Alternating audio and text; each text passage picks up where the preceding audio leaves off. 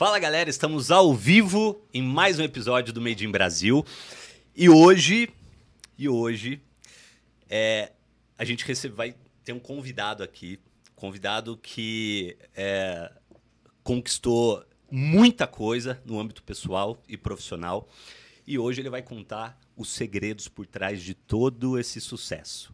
Tá? O nome desse cara é Caio Carneiro. Provavelmente você já conhece ele, mas se você não conhece, fica tranquilo que já já eu vou fazer a devida apresentação.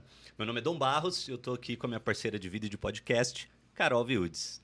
Fala, galera. Eu sempre falo para vocês que eu tô animada porque eu sou animada, mas hoje, além de animada, eu tô muito feliz. Eu falei para ele que a gente esperava muita presença dele. A gente sempre falou, poxa, quando o Caio vai no Made in Brasil, vamos fazer acontecer. E aí a gente consegue, né, ter a ilustre presença aqui e aprender muito com ele, assim como vocês vão aprender. Então, vou deixar pro Dom é, apresentá-lo devidamente, mas quero dar um recado rápido para vocês se inscreverem aqui no canal e ativarem o sino. Toda vez que vocês se inscrevem e ativam o sino, vocês passam a receber semanalmente os conteúdos. Então vamos lá. É, esse, esse convidado de hoje é um cara que eu admiro demais, né? não só pela pessoa, mas pelo profissional que ele é, por tudo que ele conquistou. Uh, tive o privilégio de trabalhar com ele aí por quase 11 anos, né? Uh, me inspirou, serviu como referência, como modelo, né? É, em algumas conversas, rolaram algumas reflexões, alguns insights, algumas dicas, algumas orientações que foram marcantes para mim, que inclusive eu vou relembrá-las algumas, vou, vou, relembrar alguma delas aqui já já. Estou uh, muito feliz de ter ele aqui. Ele é pai, é esposo, tem uma mulher foda, tem filhos maravilhosos. No período que ele trabalhou com venda direta, ele acumulou mais de 2,5 bilhões em vendas. Né? Isso fez dele uma lenda no nosso mercado. Teve até uma, uma ocasião que a gente foi para um evento em Las Vegas, que teve um encontro ali dos maiores nomes né, do, do mercado, as pessoas mais bem-sucedidas do nosso mercado. E ele foi premiado nesse evento, e, e, onde ele ia, o povo cumprimentava, tirava foto com ele. Então ele teve um reconhecimento não só no Brasil, mas a nível internacional. Além disso, ele fundou o Vende-se, que é a, o maior programa de vendas do Brasil. Né? É, e hoje ele tem nada mais nada menos do que Flávio Augusto como sócio nesse projeto, no Vende-se, né? Bilionário, um dos maiores empreendedores brasileiros, enfim. Um, e, além disso, ele tem uma plataforma também, o Bookme, né, que tem milhares de assinantes. E, na minha opinião, na minha humilde opinião, esse cara aqui é o melhor palestrante do Brasil. Com vocês, senhoras e senhores, que rufem os tambores. Caio Carneiro! Aê! Deixou de falar o mais importante, é amigo do Dani da Carol. Oh, glória! Que isso, é o mais Tava com importante. saudade de te parte melhor, edificar. amigos. É, poxa, que legal. Tô muito, tô muito feliz de estar aqui. Parabéns pelo projeto. Tenho certeza que a turma deve estar adorando o Made in Brasil. Eu vi esse projeto nascer, você me comentou no início do projeto. Caio, o que, que você acha? Eu acho que você tem que ir, você tem que rachar. Ir, ir pra valer, fazer acontecer. Então, trazendo tanta gente bacana. Tava me contando do, do futuro do podcast também. Quanta coisa legal tem pra acontecer. Então, animal. Legal ver ver uh, novas estrelas aparecendo, vocês vão brilhar. Eu gosto muito dessa dobradinha vocês dois, então tenho certeza que a cara se aproveita muito e vamos lá, vamos embora. Me leve pra onde você quiser. Amém, vambora. Vambora. Leve pra onde você quiser. histórias, né? Onde você É, quiser, bicho. É, teve alguma, alguns momentos né, na nossa carreira aí que, que me marcaram. E a ideia aqui é eu comentar essas passagens. ah, e você, eu, na verdade, eu vou relembrar essas passagens e vou deixar para você comentar, porque em todas elas é, todas vieram, trouxeram junto, né, alguns insights e, enfim, tenho certeza que você vai poder somar, né, ah, com, com as histórias que eu vou contar. É, a primeira delas, cara, eu acho que foi a primeira vez que eu conversei com você. A gente estava numa viagem lá no Clube Med. Sim. É, e nessa viagem a gente estava numa confraternização ali depois de um dia longo de treinamento. E eu encostei em você e assim, acho que antes de eu perguntar seu nome, eu perguntei, cara, como é que você cresceu tão rápido? Sim. Né? Porque a gente começa a construir, a gente começa a ter resultado, aí parece que a gente empaca, a gente fica meio estagnado e tal. E você falou, cara, são, são fases, cada fase realmente traz novos desafios, traz novos problemas, mas eu nunca me permiti ficar muito tempo preso num problema. Eu sempre buscava formas de, de aprender, de, de buscar conselho com quem já tinha passado por aquilo, para eu passar rápido daquela fase. É, como que é essa, essa mentalidade? Você ainda carrega ela com você hoje? Cara, carrego, assim. Eu sou um cara que. ah, quando eu, eu, eu, eu, eu olho pro Caio de 17 anos, 18, assim, né? Ah, tem muita coisa que eu tiro o chapéu, tem muita coisa que eu falo assim, porra, como eu evoluí, como eu penso diferente. Não tem nada muito grosseiro, sabe? De uma coisa que eu, eu pensava, ah, hoje é Se Y. transformou. Não, tem coisas que foram se refinando, assim, sabe? Mas eu acho que principalmente nisso, né? Quando alguém me pergunta, ou quando você tá conectado com alguém que teve um sucesso e aparentemente, cara, como é que você conseguiu, né? Não importa porque tem muito esse lance do tempo, pra mim é muito subjetivo, né, cara? Porque o tempo é muito subjetivo, porque. Ah, enfim, mas eu acho que respondendo a tua pergunta, Ah, porque o tempo do preparo é antes. É, né? exato. É quando as pessoas veem o sucesso, mas você Exato. se preparou muito tempo antes. Exato, porque tem, tem trabalho que não é público, entendeu? Tem trabalho que ninguém vê, tem todo o trabalho de preparação. Tem gente, por exemplo, vocês começam, pá, e sei lá, daqui História. seis meses o podcast embala. Eu falei, pô, como vocês conseguiram explodir um podcast tanto tempo? Bicho, você não sabe o quanto que a gente já tá junto aqui. Então, eh, sabe, essa sinergia, essa, essa né? bola, tá? É porque a gente tinha um trabalho antes desse podcast que era meio que. Era, era meio que impopular, né? É. Uhum. Então tem trabalhos que ficam populares e trabalhos que ficam impopulares. né? Trabalho impopular é aquele trabalho mais invisível, assim, sabe? Uhum. Mas ah, eu, sempre fui, eu sempre fui muito pragmático, viu, Dom? Sempre fui um cara muito pragmático. Então é difícil me perder no problema. Eu sou um cara muito pragmático. E, e eu sou um cara muito, eh, muito prático. Meu jeito de falar é um jeito muito simples. Aham. Não, não é simplista, é simples, mas um dos maiores feedbacks que eu tenho no Seja Foda é, cara, eu, eu consigo entender o que você está dizendo. Que eu gosto de ser prático, sabe? Não gosto de ficar enfeitando muita parada. Sabe, por exemplo, tem gente que é. Vou dar um exemplo. Tem gente que aparece um leão na vida, um leão é um problema, ela fica perguntando, porra, de quem que é esse leão? Mas por que, que esse leão tem que estar aqui, gente? De quem que é a responsabilidade desse leão? Não interessa, o leão veio e resolve. Tira o leão, dá comida Então, pro leão. você viu, aí eu já economizei 10 segundos de conversa. Então, na minha vida, eu sempre fui um cara prático. No, no, no começo era uma, uma competência inconsciente. Eu não, nem sabia que isso era isso ia ser valioso para mim lá no fundo. Mas eu sempre fui um cara muito pragmático, então eu nunca me perdi num problema. Sabe? Eu sempre fui um cara mais Legal. orientado. Eu nem sabia que a neurociência chama isso de viés da positividade. É quando você é orientado a discutir, a debater soluções. Eu não sabia. Entendi. Mas se você joga um problema para mim, naturalmente eu vou inclinar a conversa. O que a gente pode fazer diferente? Ah, não tem solução. Então solucionado está. Próximo. Sabe? Justo. Então, eu, eu, eu, eu nunca perdi muita potência. Tem gente que vem um problema, puta, o cara é pequena. Porque problema é encheção de saco. É, total. Né? Então é encheção de saco. E você tem que se dar bem, você tem que ter prazer na encheção de saco. Só tem uma certeza, né? Vai ter o próximo. É. Você vai ter o próximo. E eu, eu acho que eh, quanto maior a tua, a tua capacidade de geração de renda, é a tua maior capacidade com geração de conflito e problema. Total. Então, pra você ganhar muito dinheiro, é só você resolver problemas maiores. é só isso. Você vai resolver problemas e desafios maiores. Então, pra mim, dinheiro acompanha responsabilidade. Muito. E, a, e responsabilidade acompanha a resolução de conflito, de problema, de tal. Então, Show. Próximo.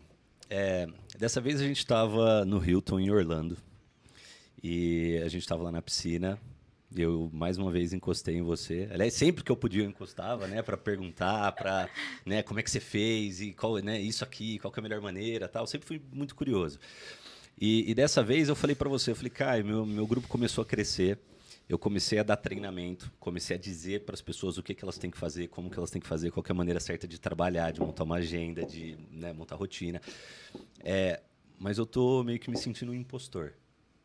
Porque tem muita coisa que eu tô falando para as pessoas fazerem e eu mesmo não tô fazendo. É, e você falou algo mais ou menos assim. Você falou, Dom, primeira coisa, fica tranquilo que ninguém faz 100% das coisas 100% do tempo. É, e segundo, é, aproveita porque quando você começa a estar no palco, é, você meio que vira um, um monitor ou um juiz de você mesmo. Porque você começa a se monitorar constantemente, né? Cada vez que você fala alguma coisa que você não está fazendo, é um reminder, né? De um ajuste que você precisa fazer. É, você enxerga isso dessa maneira? Você acredita que estar muito tempo no palco também te ajudou no teu desenvolvimento? é legal, porque sendo uma entrevista para mim diferente, né? Porque o Dom ele tá revivendo o passado, é muito legal, né? Porque eu conheci o Dom, eu pude ver ah, o início da musculatura dele comercial, né? Era um cara que na, na, na época eu trabalhava na IBM quando eu te conheci. e você foi para a área de venda, venda direta, começou a aprender a dominar as competências, montar teu time, expandir, eu vi você crescer, eu vi o quanto você estava perto de mim, você era o esponjão, o olhão ali de tigre para querer pegar, isso é muito legal.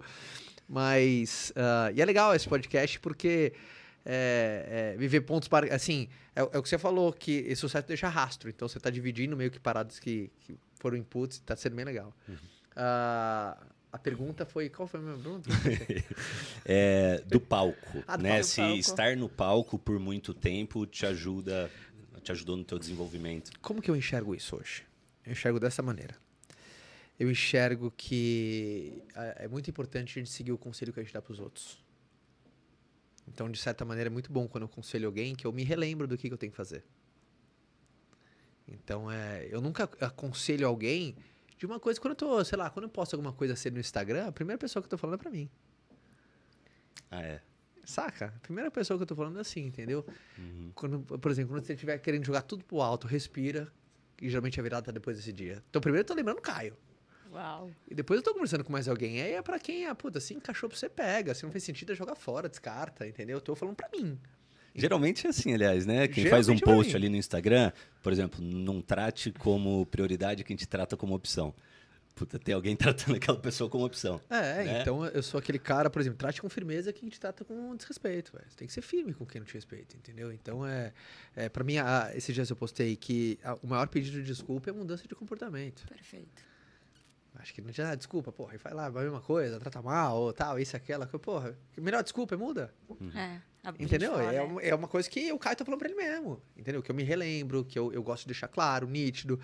Então, eu, eu gosto dessa filosofia. É, começa a seguir o conselho que você dá pros outros. Mas quando você dá um conselho para alguém, você tá se aconselhando com você mesmo. Né? Essa famosa conversa interna. Quem nunca no banheiro ficou trocando ideia com você mesmo, pô? Quem não tem seus momentos de maluquice não é normal. É. Né? Carol tem, tem vários desses, né? Quem não tem momento de maluquice é louco. É que ele fala, ei, volta, eu falo, tô no Pior que a Carol tá falando, eu falo, eu falo, o que, que você falou, amor? Ela, não. Eu falei, tá falando com você mesmo, né? Ela é. Tipo, tem você tem os conselhos, né? Você fala, você se escuta e pra você caramba. reflete. Pra caramba. Então eu sou isso, mas eu sou um cara que eu aprendi a me tratar bem. Que legal, Caio. As pessoas que se tratam mal, assim, é. por exemplo. Pô, eu sou escritor do Seja Foda. Não significa que eu tô motivado todo dia. tem dia que eu tô com saco, cara. Sabe? Tem dia que eu não, não tô com saco, não, não tô legal, mas eu faço. Aí eu me sinto, pô, tem que fazer, porque disciplina para mim é fazer nos dias bons o que você faria nos ruins. Acabou, fim. O resto pra mim é groselha. Você faz um dia ruim que você faz no bom? Faz, tudo é disciplinado. Uhum. Então, uhum. como? Não me interessa, mas você passou no teste. Então, eu sou um cara que eu me trato bem. Né? Então, é, eu sou aquele que, por exemplo, se eu não tive uma semana legal, eu não vou ficar assim, porra, que. Né, que, que farsa, né? Que, pô, tal, não, não tive uma semana bem, o que, que eu posso fazer diferente? Vou e mudo, porque eu sei quem eu sou. Saca? Eu acho que ter esse autoconhecimento é poder para mim. Autoconhecimento é você saber quem você é. Quando você sabe quem você é, você não precisa ficar se afirmando para ninguém. Você não precisa dar justificativa para ninguém. E você não, essa necessidade louca de ser reconhecido a todo momento. E você consegue ser autêntico, né? É, porque se você sabe... não está buscando aprovações o tempo inteiro. Ó, pessoas que precisam dessa autoafirmação constante, precisa ser reconhecida a todo momento. Ou precisam de elementos para comprovar o que ele é ou para onde ele está indo, ele não tem essa clareza de quem eu sou sabe quem eu sou. Então, para mim, autoconhecimento é poder. Então, eu sei que eu, eu, me permito, cara. Tem momento que, que eu não tô legal, que uma semana não foi boa, que um dia não foi bacana e tá tudo bem. Eu não, não sou. Sabe? Então, é, isso é muito importante. Esse limiar é muito importante. E, porra, começa a seguir o conselho que você dá pros outros. Perfeito. Mas se tu cair, se trata bem. Então faz eu, eu voltar pro trilho. Uma, da, uma das uma coisas que eu mais me orgulho, eu, eu toda vez que eu caio, né? Meu nome é um verbo, porra, né? Eu caio, caio né? Toda vez que eu caio, né? Boa. toda vez que eu caio. Teu nome é ação, então, já, é, né? Você viu, pô? É, pô, caio e tal. Tem que ser, né? Meu filho vai chamar Levanto, talvez, né? O próximo. tá ouvindo, né, Fabi? É, toda vez que eu caio, uma das coisas que eu mais mergulho é que eu volto pro trilho rápido. Legal. Entendeu? Eu, essa, essa velocidade de voo. Sabe? Eu, eu, sou um cara que toda vez que eu caio, voltar pro trilho rápido para mim é sempre muito importante. Legal, legal. É, próximo. Teve um cruzeiro que a gente fez. E nesse cruzeiro. Ó, só um parênteses. Ele Você tá- tá falando de viagem? Parece que a gente não trabalhava, tá? Mas ele falou ao longo de Vamos- 11 anos isso, tá? Não, e, então. e também essas viagens foram premiações de vendas, É, né? Vamos lá, é, trabalharam muito, né? venderam Depois muito. daquele tri puxadaço, né? Ajudaram a equipe a vender e aí Sim, tinha as sim. viagens, né? Ai, ai, saudade dessas viagens. E, e aí nessa viagem a gente, a gente tava num cruzeiro, e aí a gente tinha batido um papo ali na, na noite anterior. Aí você falou, vamos correr amanhã? Que mesmo estando no cruzeiro, você mantinha né, a, tua rotina, a tua rotina de treino. E, e aí a gente encontrou ali num, no, no lugar do café da manhã, se eu não me engano, tal, e aí a gente começou a ir para o treino. Aí um, um detalhe dessa história é que no meio do caminho começou a aparecer gente, né? Que tinha ali uma área que era privada, tal, que ficava ali o, né, o pessoal da diretoria, tal, e tinha outra que não era privada, né? E na hora que a gente colocou o pé ali rumo à academia, começou a aparecer um para tirar foto com o Caio, apareceu outro, apareceu outro, apareceu outro, apareceu outro, apareceu outro. Aí passou 10 minutos, aí passou 15 minutos e a fila para tirar foto com ele só aumentava, tal. Moral da história, ele desistiu de treinar, a gente voltou. E depois a gente até conseguiu ir co- correr, mas nesse tempo de, de espera ali, a gente sentou para conversar e, e mais uma vez eu comecei a te questionar né, sobre a velocidade do seu crescimento, é, sobre talvez o preço que você pagava né, para construir o resultado que você estava construindo. Ah, e tem dois insights aqui. Você virou e falou, Dom, é, eu decidi, quando eu, quando eu comecei esse negócio, eu decidi entregar cinco anos da minha vida. Decidi entregar cinco anos da minha vida para o trabalho. É, entregou, e em cinco anos você já tinha né, transformado completamente tua vida, né? É, enfim, tinha tido muito resultado. Ah, e na verdade já não eram cinco, eram sete ou oito anos já. Né? E você falou, eu completei, eu, eu renovei isso. E na verdade eu, eu, eu já tomei a decisão de entregar para o meu trabalho mais 10 anos. Eu falei, caramba, né? É, olha a disposição dele para o sacrifício. Né? O que não quer dizer que ele não tinha tempo para a família, para as coisas dele, quer dizer que a prioridade, né, a maior parte do tempo da energia do foco estava ali no, no, no trabalho. É, e aí eu te perguntei, eu falei, caramba, mas aonde que você pretende chegar? Aí você falou assim, Dom, eu só paro na hora que fizerem uma estátua minha. Falei, caralho, velho, que baixo invocado, né, mano? Uma estátua, mano. Adorei na hora que eu vi aquilo.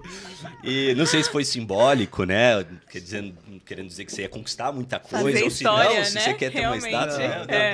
Estatinha É. pequenininha, pô. Isso, isso é Vem lá no Vencer, o mini crack, gente tem que mandar pra ele mini no crack, aniversário não, dele. é mas a moral da história é que tem dois insights ali, né? Tem a questão de sacrifício versus recompensa, né? É, com certeza você não teria construído tudo que você construiu se não tivesse sacrificado quanto sacrificou.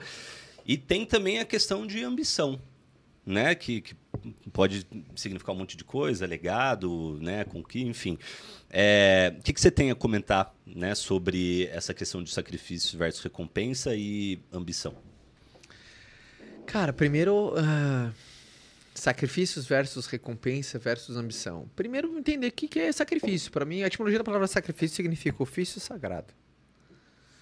Sabe? É aquela parada que você tem que entender, puta, isso é vital para o que eu quero, para onde eu vou. Então você tem que ver isso como sagrado. Eu, eu sempre fiz sacrifício com muito prazer. Todo- todo mundo- todo- muita gente acompanha a palavra sacrifício com desprazer. É o contrário, cara. Por exemplo, eu, ah, acordar cedo. Pra mim, quando eu chego, eu levanto 6 horas da manhã, tal, bacana, qualquer compromisso, quando eu tô pegando um avião ou tô me deslocando, eu não tô fazendo, porra. Sabe, eu, eu faço com prazer, porque pra mim sacrifício é passaporte. Eu sempre associei isso, né? O sa- sacrifício é ofício sagrado. Sacrifício é a ponte, de onde eu tô pra onde eu quero ir. Então tem que ser feito com tesão, porra. Senão você não vai ter a perenidade naquele ofício. Né? Então, então, então eu sempre me dei bem com a palavra sacrifício, né? Ah, é muito legal você ter um objetivo claro, porque senão. Porque o que, que, eu, que eu penso? Qualquer conquista da vida, o custo de, de aquisição de alguma coisa na vida é um pedaço da própria vida. Verdade, é o tempo. Na verdade, é assim, cara, eu- eu quero, eu quero esta conquista, eu quero conquistar essa mesa. Eu tenho que dar um pedaço da minha vida para conquistar essa mesa. Então, a primeira coisa, essa mesa tem que valer. Né? Então, você ter essa clareza, isso é importante. E eu Uhum. sempre tive essa clareza. Qualquer desafio na minha vida, pô, isso aqui vale a pena. Eu sempre fui um cara que eu pensei muito de 5, 5 anos. Sempre pensei muito de 5, 5 anos. Por quê? Eu pe- Cara, você, você você tem sua visão de vida aqui para 30 anos? Não tenho a menor ideia. Né? Eu acho que talvez eu alivie alguém aqui. Você não tem a menor ideia quando você vai estar. As pessoas me perguntam às vezes no Instagram, cara, como que você se imagina daqui a 30 anos? Eu respondo, com 66. se Deus quiser.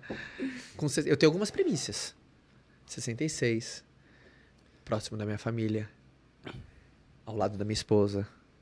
Fazendo algo que me desafie, me dá tesão. Por exemplo, muito provavelmente atrelado, sabe? A- o ambiente que eu tô, que, pu- puta, tanto no âmbito do. Adoro negócios, adoro vendas, acho que vendas é um instrumento, empreendedorismo é um um instrumento de mobilidade social. O cara sair de um ponto A para um ponto B, eu acho isso alucinante. Mas exatamente como 30 anos, não é a menor ideia. Sabe? E eu acho isso é o estilo do Caio. Tem gente que precisa, né? Não precisa saber exatamente como vai estar. E eu nem quero saber. Eu tenho algumas premissas que eu não abro mão. Uhum. Algumas premissas que eu não abro mão, mas isso pra mim é muito motivador. E então eu, eu sou um cara que, assim, pra minha ambição, é, eu, eu gosto da. Eu, eu, eu gosto dessa. do progresso. Sabe, eu, eu, eu gosto de progredir, né? Que nem quando você falou essa Da brincadeira. pô, autorrealização. é, eu, né? eu gosto de, realizar, eu gosto de evoluir. Por exemplo, como você se imagina com 90? Crescendo. Agora, a minha, meu balizador de crescimento aos 90 pode ser diferente do que agora, entendeu? Mas eu preciso sentir que sempre que eu tô progredindo, porque eu acho isso um jeito tão legal de ver a vida. E é Saca? interessante também ouvir assim o outro lado, né? Que você vê a vida com- em cinco anos. Porque às vezes as pessoas sonham, planejam, mas não pouco tempo para execução, né? Exato. São cinco anos para você Eu, concretizar. eu Você gosto dessas faz. visões de 5 anos, assim, sabe? Visões de 5 anos. Pra mim, visão de 10, ah, já envolve muita coisa. Visão de 25 anos, cara. Não Acontece sei, tanta né? coisa no meio do caminho. coisa, ainda mais o ciclo tecnológico, o ciclo de um monte de coisa, o salto quântico que, que a humanidade dá a cada um, dois anos. É, Verdade. A evolução tecnológica dos últimos três anos foi maior que os últimos 30, os últimos 300. Entendeu? Então, eu não preciso. Agora, pra mim, premissas, né? Todo mundo fala de vida equilibrada. Caio, o que, que pra você equilibra? Pra mim, equilíbrio é acordo, fim. Pra mim, equilíbrio é igual uma palavra, acordo. Se você tem uma vida acordada com as pessoas que você ama, você tem uma vida que não desbalanceia. Mas não significa que é uma vida, aquela coisa de que a vida equilibrada é como se fosse, sabe, dividido em potinhos, os potinhos são todos iguais. Não existe isso. Não tem como não, né? Não existe isso. Por exemplo, eu tenho uma vida equilibrada. Significa que eu, por exemplo, a mesma hora que eu trabalho, eu passo com a minha mulher, eu passo com meu filho, eu faço atividade física, nada a ver. É distribuído de acordo com a prioridade e o acordo que eu faço com as pessoas que eu amo. Uhum.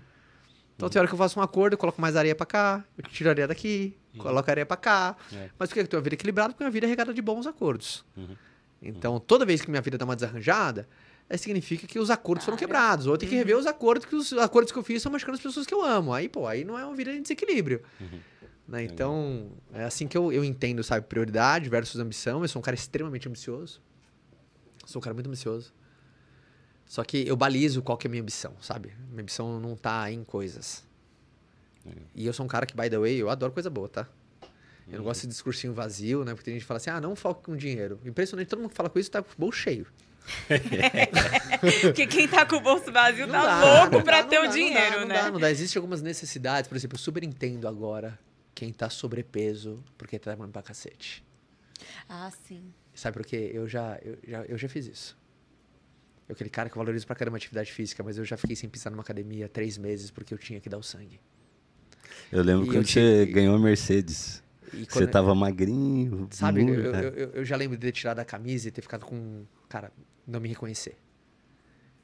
Mas eu tive que fazer isso. Mas não pode ser pra sempre. Tem que ter tempo. Eu já fiquei noite sem dormir.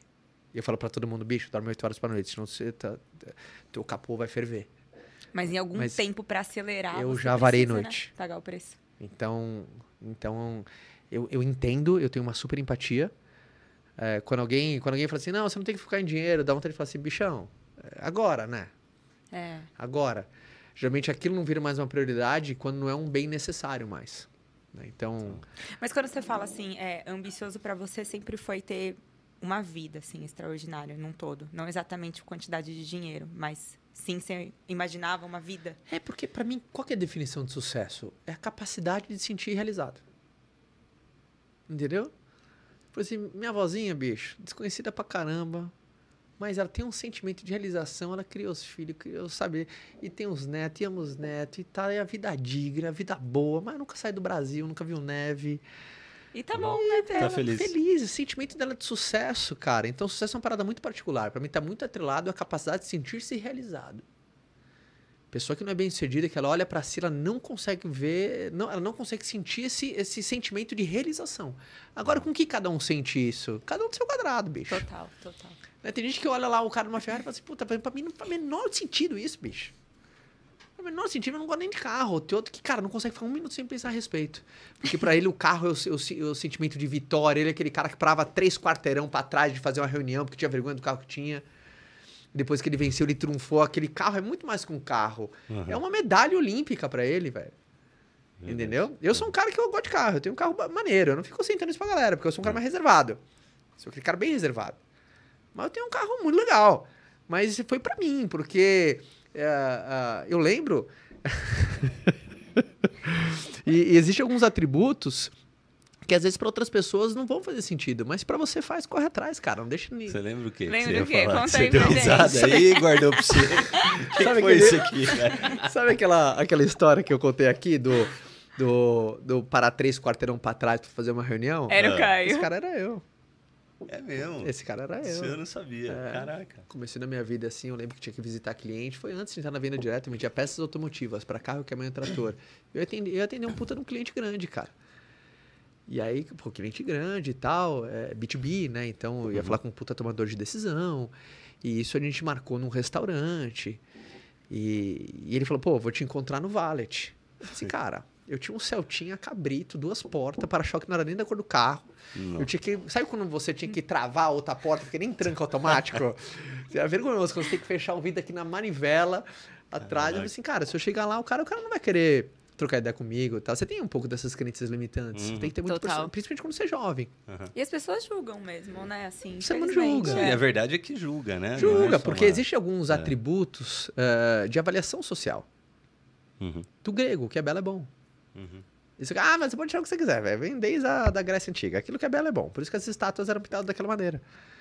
Né? Então, é, é, tem aquele lance do que é belo é bom. Por exemplo, um produto com uma boa embalagem Vende. Mais, Mais, vende né? mais. Uhum. Ah, fim de papo. Vamos discutir outra coisa? Isso aqui é óbvio. Agora, não sei se você concorda, não é outra coisa, mas isso é fato. Uhum.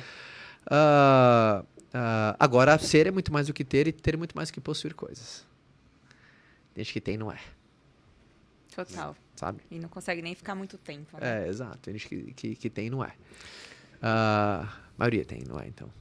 Mas eu era aquele cara, assim, então eu acho que sonho, ambição. E por que, que eu sou um cara ambicioso? Porque eu acho que um, estilo de vida melhor de viver. Porque eu sou muito preocupado, por exemplo, toda vez que na, na nossa ambição, de qualquer maneira, a gente perde o, aquele libido É. existencial, para muito mais filosófica, para qualquer coisa, pode ser para sua carreira, para um podcast novo que você começou, aquele libido, tipo de crescimento, a vida fica mais turva, cara. Né? A vida fica, fica cinza, ausência de cor. Uhum. Então, eu acho que a ambição ela é, é aquela parada que pulha as cores da, das facetas da É nossa vida, flow, entendeu? Né? A galera fala, putz, entrar em flow, quando você sentar extremamente focado. Na verdade, é a ambição daquilo. Você tá convicto que vai acontecer, tudo pra você tá bom, você passa por cima de todos os problemas como um trator. E realmente, isso é motor pra gente, né? Lógico, é que tem aquela expressão, né? Tudo que é um superpoder, cuidado para não virar uma criptonita. É o que as pessoas tanto aquele debatem, confundem ambição com ganância. É, Ambição é um superpoder, mas se em perfeito. excesso você vira uma criptonita, dá tua ganância, te segue e tal. Legal, eu sempre falo isso pra Carol também, né? Ah, às vezes ela me questiona, pô, mas você, né, faz tempo que não viaja, né, faz tempo que não sai e tal, tal. É, você, você não sente falta? Eu falo, o, que me faz bem, o que faz eu me sentir bem de verdade é quando eu sinto que eu tô progredindo. Você falou de, de progresso. Né? E, e claro que isso vem da, da ambição que eu também tenho de ter mais e melhor, né? Ah, agora, quando eu tô sentindo que eu tô avançando, que eu tô me desenvolvendo, que eu tô crescendo, é quando eu me sinto no melhor estado possível. Agora é só você calibrar para que essa perce- percepção esteja em todas as áreas. Por exemplo, isso foi inspirador quando eu vi do, do Piangers, porque fez sentido para mim também. Por exemplo, eu quero ser famoso em casa. legal. Em casa que eu quero ser famoso de verdade. Meus filhos me olham e falam assim, porra, meu pai, fera, velho. Meu Foda. pai é foda. Pai foda. Entendeu? Eu quero ser famoso em casa, em primeiro lugar. Então, às vezes, a nossa ambição, ela tá calibrada muito numa esfera da nossa vida. Que é aquela coisa, pô, o cara tá arrebentando a boca do no trabalho, mas a família dele tá falida, no sentido de da unidade Amor, familiar dele tá quebrada, assim, sabe? Né, Esse descompasso familiar com mulher e com filho, é aquela coisa. Então, é você calibrar que a tua ambição, pô, eu quero cada vez mais uma relação melhor com meus filhos, sabe? Eu tenho ambição para cada vez meu relacionamento seja mais espetacular com a Fabi. Agora, obviamente que eu acho que a coisa mais injusta da vida é você querer pegar todas as áreas da sua vida e falar assim, um, dois, três, e agora? Eu não consegui, cara. Toda vez que eu fiz isso, sabe? Um, dois, três e... Por exemplo, 2023 é o ano da minha carreira, da minha família, dos meus filhos e cuidar da minha saúde. Meu Deus, como é que faz, Você né? fala assim, cara, que super-nome é, que, que super é esse, bicho? É. 2023 é isso? Não, por exemplo, do, do ano 2022 foi o ano da minha saúde, cara. Foi o ano da minha saúde. Eu conquistei muita coisa profissionalmente? Conquistei, puta. Me tornei sócio da Wiser Educação, o Ventes explodiu como uma das maiores edtechs de educação. Consegui muita coisa em Teve 2022. marcos épicos e você Marcos tá olhando mas era, o- saúde. era meu foco era a minha saúde. Então não significa que é, fez o Ironman, a jornada física que me deu, eu descobri, eu ressignifiquei o que que é saúde, entendeu? Aprendi a descansar, aprendi a dormir, aprendi a me alimentar bem. Legal. Então, acho que pegar todas as áreas da sua vida só vai fazer a sua ansiedade lá em cima, que eu acho que é a maior doença assim que as pessoas hoje têm, têm desafio do. Eu acredito que existem três doenças do tempo. Hum. Existem três doenças do tempo, num eixo de tempo. E cada uma dessas doenças está relacionado a um de- de- de- desses marcos temporais que você não se dá bem. Três doenças do tempo. Passado, completamente associado à depressão. Presente, estresse. Futuro, ansiedade. E nós, empreendedores, na grande maioria dos casos, o nosso maior desafio é com a ansiedade. Total. Porque todo empreendedor ele flerta com o futuro. É o nosso trabalho flertar com amanhã, com o próximo trimestre, com o próximo produto, com o próximo lançamento, com a próxima inovação, com a próxima meta, com a próxima campanha, com o próximo, próximo, próximo. O evento mais importante é sempre. O próximo. É, é, é sempre assim. Então a gente flerta com o futuro. E nesse flerte com o futuro, tocou nele e você virou pedra, que é a ansiedade lá em cima, né? Os níveis de ansiedade estão cada vez maiores. Ainda mais um mundo que tem uma tendência natural da superaceleração. Engraçado. Engraçado você ter falado isso. Ah, acho que mês passado eu estava conversando com a Carol, a gente estava dando uma olhada para os números da, da Denavita e, e para o crescimento e para um que resultado que a gente deveria ter ali dentro de três meses. Né, o que, que a gente ia lançar de produto? Eu falei, caramba, não dá para eu dormir agora e acordar daqui três meses para já chegar logo nessa ansiedade, né, de, de conquistar, de fazer o negócio acontecer. E eu sinto muito que em vendas também, né? Porque assim, o vendedor ou o empreendedor, ele zera o jogo todo mês, né? Então, às vezes eu vejo assim, até o meu time, às vezes ainda tá comemorando o mês, eu já tô pensando, ferrou dia 1, já vai virar o jogo. E aí o time também, dia 30, 31 acabou, dia 1, uma nova história. Então a gente não se permite muito curtir. Eu acho que isso é errado, assim. Até preciso realmente aprender um pouco mais, porque tá sempre na ansiedade também, sempre querendo construir e vitórias épicas que a gente já teve na marca, mas tá sempre, tá, e agora a próxima, tipo, Black Friday. Tá, mas e a Black Friday do ano que vem? Aí você já tá desesperado, Sim. querendo, sabe, dobrar o faturamento. E é importante, é um flerte que todo empreendedor tem que fazer. Por por exemplo, alguém tá dentro desse setor, não tá, é, assim, você não tá pensando na Black Friday, ele já tá atrasado. É isso. Uhum. Então é, é- então é uma é uma é um desafio, é um desafio do, do- de todo mundo. Mas é importante reconhecer, né? Igual se você falou, porque Importante daí a saber. gente para e pensa. Legal. É a última história? última história. Ah. Pra gente entrar? Perdão. Ah, essa foi a mais inusitada. Ixi, olha só. Pode vivo aqui. contar? Pode contar no ao vivo? Essa, é, eu tinha acabado de entrar lá pro Clube do Milhão. E a gente teve um evento, acho que ali no, no Credit Car Hall, aqui em São Paulo. E aí eu tava me preparando para subir no palco, né? Para poder, enfim, é, dar um depoimento ali, falar do meu resultado, como que eu conquistei e tal. É, e antes daquilo, a gente estava ali atrás das cortinas. Tinha mais algumas pessoas ali e tal, e você estava lá também. E quando eu tava quase ali para entrar Eu no lembro. palco, Já lembrei. eu não entendi nada. Você encostou em mim e falou, na época, né? Eu tava, acho que na melhor fase ali no, no projeto, financeiramente e tal, solteiro, né? Aproveitando ali aquela, aquela fase de solteirão, né? E você encostou em mim e falou: Dom, vai lá, arrebenta, e na hora que você terminar, fala assim. Conquistei meu milhão, né, o primeiro milhão, estou feliz com isso. Minhas próximas metas agora é casar e ter filhos. Aí eu falei, quê? né? Imagina solteiro ali no ápice da melhor fase. Eu falei, que, Caio? Aí você, é, vai, vai, vai, fala. Aí eu falei, caramba, né? E aí já, já me anunciando ali pra eu entrar no palco, eu entrei Meu com aquilo na que eu cabeça. falei, porra, velho, eu gosto do Caio, né? Pô, até por, por respeito, né? Gostaria de seguir o conselho dele, mas casar e ter filho, cara, no, assim, no palco ali, a- o negócio cheio e tal. Aí eu peguei e falei tudo que eu tinha pra falar e sem meio raciocinar direito, eu falei, né? Terminei e falei, bom, e minhas próximas metas agora é, é arrumar uma parceira, casar e ter filhos. e, aí a galera ali na frente que me conhecia, todo mundo assim, nossa, velho, o que, que aconteceu com o Dom, né? O cara, o que, que é isso? E aí eu fui sair do palco ali, você é isso, Dom, tem que jogar pro universo, cara. É isso que você precisa, já joga pro Aí, universo recrutei e um tal. pra Jesus, né? Aê, Caio!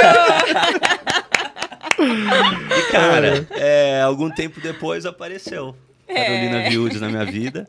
Aliás, já, já estamos morando juntos. Sei, Casamento não vai demorar. sei. Joguei pro universo, funcionou e te agradeço por isso. Você viu? Não é maravilhoso ou não? Porra, parabéns, casalzão. E, cara, eu sempre, eu sempre acreditei na, na unidade familiar, assim, viu, cara? Sempre acreditei, assim. Porque. Que competição que todo mundo tá? Sabe, qual, que- qual que é a corrida, né? Sabe, o que, que, que verdadeiramente importa no final das coisas, assim, sabe? Então, pra mim, família é unidade, é o teu maior projeto. Total. É o teu maior projeto, entendeu? Eu, sou- eu, só, eu sou aquele cara que não gosta de ficar evangelizando ninguém pra casar, entendeu? Eu sou o cara que eu tenho uma premissa base, eu não encho o saco dos outros. Dificilmente você vê alguém que não gosta de mim. Uhum. Né? É, Por quê? Porque eu não encho o saco das pessoas. É, obviamente, eu sou daquela filosofia que você vai ter inimigos, mas você não queira. Porque o ser humano é assim. Né? Tem gente que olha assim, eu não gosto de topete. Não- Então, sabe, é assim. E eu acho que a, gente tem que saber conviver com isso. Mas eu sempre fui um cara que... ah, Eu acredito na unidade familiar. Legal. Eu, eu acho que família vale a pena. Eu sou aquele cara que eu acredito no casamento. Eu sei que principalmente não a nossa geração, mas nas últimas, mas, essa que tá chegando agora tá bem desacreditada. Saca? Uhum. A- as famílias estão encolhendo, cara. É verdade. As famílias estão encolhendo. Pela primeira vez eu vi um estudo, cara, na- no Japão, na. China, até na China. Tá encolhendo. É. As- As famílias estão encolhendo. As Uhum. pessoas não tendo mais filho. É. As pessoas olham pra mim e falam: quando você tem três? A partir de quando três passou a ser muito? Antes eram sete, né? Né? Então, três agora é muito. As pessoas olham pra mim, três, e falam assim, você vai mais? Eu vou. Aí eu falo assim, caraca, você, você tá louco. Então, não, eu acho um projeto importante. Obviamente, cada um tem a sua configuração de família e tá tudo bem. Mas eu acho que é um, que é um projeto. né? Saiu vários estudos, né? Que a, a concepção de, de felicidade está muito atrelada com a qualidade de relacionamentos que você tem. Sim. Eu acho que é uma das poucas coisas que a ciência conseguiu atrelar é a capacidade, a qualidade dos relacionamentos que você tem. Uhum. Né? O mais comum é milionário que se mata. Isso aí você tem uns montes, Total. né? Você vê todo dia sai alguém na TV. Sim. Então, a única coisa que conseguiram comprovar da ciência, não sei agora qual era o estudo, mas que a qualidade de relacionamento está completamente atrelada ao teu grau de felicidade, que é né, esses picos de, de alegria. É. Naquele livro do Sapiens, fala isso. Eu, É? eu acabei de ler hoje e, e no café da manhã é engraçado. A gente faz nossa leitura ali de manhã e na hora que a gente toma café da manhã a gente comenta, né, sobre os livros. E hoje foi sobre isso, né, que eu falei. É, teve esse estudo aí mostrando que a felicidade está atrelada é, principalmente à família, é, comunidade, amizades, relacionamentos, é muito mais do que bens materiais. Né? Isso é- isso é quando forte, quando cara, você é conquista, você tem ali um, um pico né, de, de alegria, mas passa muito rápido. Passa muito Concordo. rápido. né? É, Posso puxar? pode. Então tá bom. a gente aqui no Túnel do Tempo, Caio, muitas pessoas te conheceram, né, através das vendas diretas, como Sim. influenciador, vencer hoje em dia. Mas puxando um pouquinho dos aprendizados que você traz até hoje, o Caio Carneiro antes das vendas diretas. Tem algum aprendizado que você carrega até hoje? Ou um momento de desafio? Aprendizado? Eu sempre fui muito sonhador, cara. Por exemplo, se eu voltar, é uma pergunta muito clássica, às vezes, essa caixinha do, do Instagram volta direto. Pô, Tá. se você voltasse aos 18 anos atrás, o que, que você falaria pra você? Eu, eu, por exemplo, um dos caios que eu mais me orgulho é aquele caio de 17, 18 anos atrás, cara. É Porque mesmo? ele não tinha nada pra se apoiar. Hoje é fácil eu ter confiança em mim. Só olha pra trás. Agora, aquele Caio, porra, aquele Caio não tinha nada pra se apoiar. O histórico de realização com ele mesmo é uma folha em branco. Então, a visão de futuro. Então, eu, eu vejo, por exemplo, o que, que eu carrego na minha fase de 18 anos? É, que ninguém segura uma pessoa que quer mudar de vida. Não tem como segurar alguém que quer mudar de vida. Ele só precisa de um instrumento, ele só precisa de um veículo. Na hora que ele encontra esse instrumento, cara, um abraço. Então, é. Ah, eu encontrei na vida direta um instrumento para mudar de vida. E uma coisa que me orgulha pra caramba. Eu gosto de deixar claro pra galera: eu não mudei minha vida como empresário, eu mudei minha vida como vendedor, cara. Eu mudei minha vida com comissão, não foi com negócio. Quando eu abri meu primeiro negócio, eu já era muito rico. Entendeu? E eu entendi que eu queria dar comissão para as pessoas. É, então, é, é, é, eu, eu acho que ninguém segura alguém que quer mudar de vida. Eu, eu- digo isso, eu, eu, digo para mim, eu digo para as pessoas que estão próximas a mim todos os dias. Ninguém segura uma pessoa altamente determinada, não tem como segurar. Então, esse é o aprendizado que eu levo até hoje, assim, sabe? Eu, cre- eu, eu me apoiei muito nisso. Não tem como segurar alguém que quer mudar de vida, bicho. Eu quero mudar de vida, eu não sei como, mas eu vou chegar. É importante estar aberto, atento às oportunidades. Na hora que eu escolher um caminho, eu falo assim, porra, é esse, sabe? E, e- e cada um, as, as- as histórias se afunilam. É muito legal quando você vai conversar com, com pessoas que chegou num pico grande de realização, você vê que só a ferramenta dela mudou. Um usou para, o chave de fenda, outro Allianz, outro Philips, outro, outro usou o martelo, que é a indústria, que é o setor, que é o segmento, que é a variação do produto ou serviço que vende. Por isso que eu falo de vendas. Vendas não é um, é um fim, ele é um meio. É um meio. É o meio sair de onde você tá para onde você quer. Verdade. Então, esse ensinamento eu levo para mim sempre, assim. Ninguém segura alguém que quer mudar de vida. E nas vendas diretas. E até se você puder comentar um pouquinho, porque eu acho muito fascinante a gente querer, mas quando a gente também consegue passar isso pro outro. Sim. E sempre foi, você foi uma inspiração para muitas pessoas, até como um motor, às vezes, de, de gatilho. Às vezes a equipe meio desanimada traz o Caio, né? E o Caio vai ajudar a passar um pouco do que ele está enxergando. E até se puder dar uma dica como fazer isso para quem empreende, tem time de vendas também. Cara, ah, quais, quais as funções de um líder, né? Porque como você sabe que você é um líder? Ou como identificar um líder? É. Líder é aquela pessoa que entra na sala e você fala assim, ufa, ele chegou. Uf, Agora, ufa, vai ficar tudo bem. Ele chegou, vai ficar tudo bem. Não, agora vai. Então, é, essa é a pessoa, porque o líder ele é guardião da visão. Ele é o guardião da confiança. legal. Ele é o antídoto do medo. Ele é o grande maestro das emoções, né? Um líder ele é o maestro das emoções, da de e dos outros. Ele, ele, encoraja, ele encoraja os, os fracos, fortalece os fortes. Então, o líder tem esse grande papel. A palavra líder do latim deriva de lead, que é, os- é, do celta aquele que aponta o caminho. Então, o líder tem muito de mostrar a direção. Então, essa, essa visão, é claro, é um dos maiores atributos da liderança para é visão. Visão vale mais do que poder. né? Então, você enxergar, fazer com que as pessoas enxerguem aquilo que ninguém vê, é, porque motivação é quando você arruma um motivo para agir. E o líder é aquela pessoa que faz com que todo mundo tenha o seu motivo. Não o motivo dele, o motivo de si. Porque ah, eu, vi, eu vi uma frase, cara. Nossa, é, é forte ela. É, eu não sei nem traduzir, era do inglês. Mas é aquela coisa seguinte. é, vamos ver se eu consigo aqui. As pessoas são leais a você até o ponto que a, a, a lealdade sobre a necessidade não interessa mais. Tá. Depois eu tenho que ter refinado no português como encaixa melhor essa semântica, assim. Por exemplo, ah, se alguém agora está numa empresa, por que, que a pessoa está lá? Dê motivo, por que, que ela está numa empresa? Que ela Qualquer pessoa. Tá na área comercial, vamos, para ficar mais Às vezes fácil. Tá ela na área precisa comercial. pagar as contas da família, por exemplo. Tem necessidade ou gosta muito do que faz? O ponto Tá número feliz. um, hierarquia número um, que ela, ela acredita que usando essa ferramenta que ela escolheu, ela vai realizar o objetivo dela. Perfeito. Esse é o primeiro ponto. Ah, ela acredita no propósito da empresa. Isso é tudo perfumaria. Isso é fundamental, fundamental para longo prazo. Mas você nunca fica num lugar que você acredita no propósito, mas você vê que não é possível realizar o seu sonho. O ser humano tem algo dentro da hierarquia de prioridade que é suprimento das suas necessidades.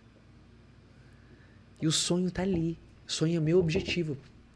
Então, em primeiro lugar, as pessoas estão ali para realizar os seus próprios sonhos. Uhum. Primeira coisa, assim, cara, eu quero realizar o meu sonho. Primeira coisa, aqui é possível realizar o meu sonho? É. E qual que é o propósito de onde estamos? De fazer diferença no mundo. Puta, que legal. Realizando o meu sonho, ainda fazer diferença pro mundo, que combinação gostosa de estar. Aqui deve ficar muito tempo. Uhum. Ah, um propósito claro, ferramenta clara e ainda com uma turma mais, mais legal ainda. Mas a partir do momento, então, eu vejo que a capacidade do líder para engajar e motivar pessoas é primeiro você assegurar que você tem uma máquina de realização pessoal das pessoas, não sua. Perfeito. Entendeu? E a empresa como uma ferramenta. A, ferra né? a ferramenta, eu falo assim, eu falo para todo mundo, cara, se o seu departamento comercial não é uma máquina de realização pessoal, tá errado. Legal. Entendeu? E eu caio até ah. falando em liderança, assim, também, um dos desafios dos líderes, às vezes, realmente é feedbacks também, né? Eu já vi de tudo, assim, a minha empresa, ela ainda é uma empresa de médio porte, mas tem pessoas que entram muito motivadas e realizam muito.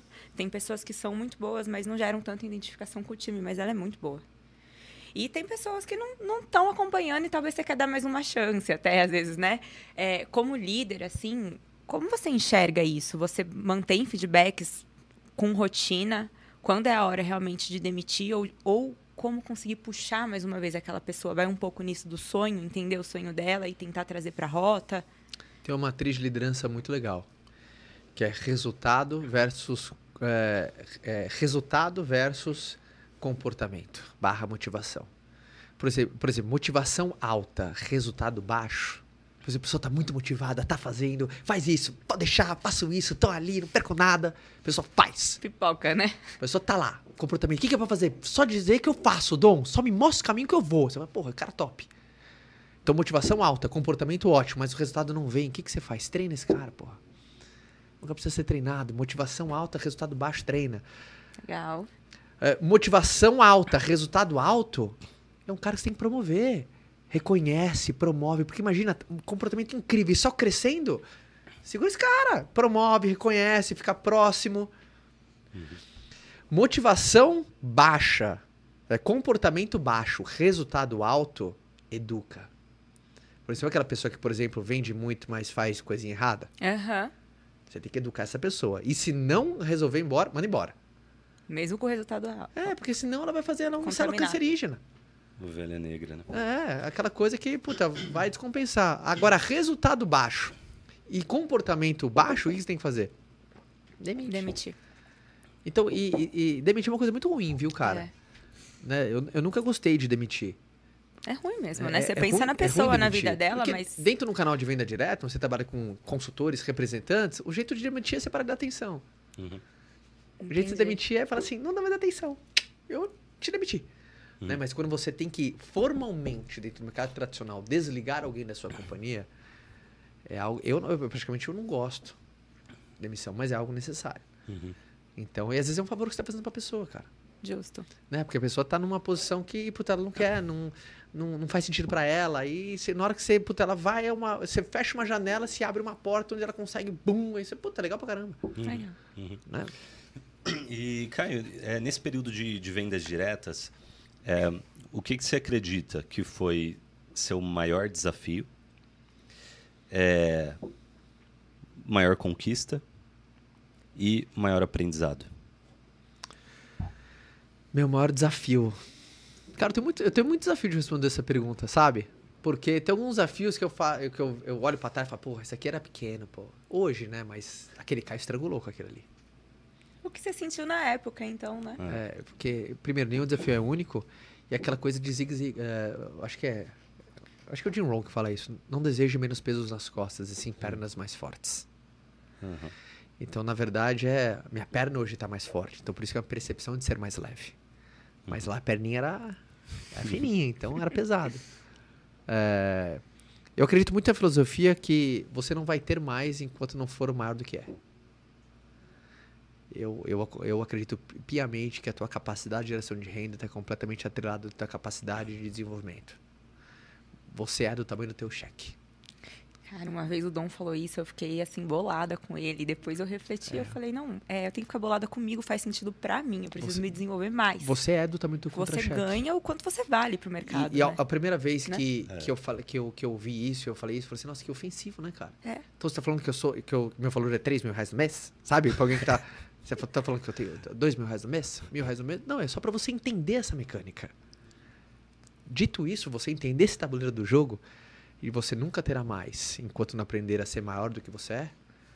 Você saber que, que é aquela coisa comum. Aquela, por isso que aquela, aquela, aquela pesquisa que é clichê batida pra caramba de pessoas que ganham na cena e voltam ao patamar original. Porque se ela teve essa, esse golpe do acaso, aquele, aquele, aquele dinheiro ele sempre volta.